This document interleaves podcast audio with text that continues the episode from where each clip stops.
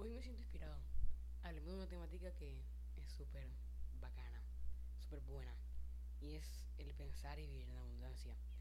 Y aunque yo ya un poquito atacado esa temática ya hace bastante tiempo, incluso en mis redes sociales lo he hecho porque he hecho que, por ejemplo, las afirmaciones y todo ese tipo de cosas, si no las pones en acción ni nada de eso, pues no vas a alcanzar absolutamente nada. En este caso voy a hablar de una cosa un poquito diferente que es pensar y vivir en abundancia.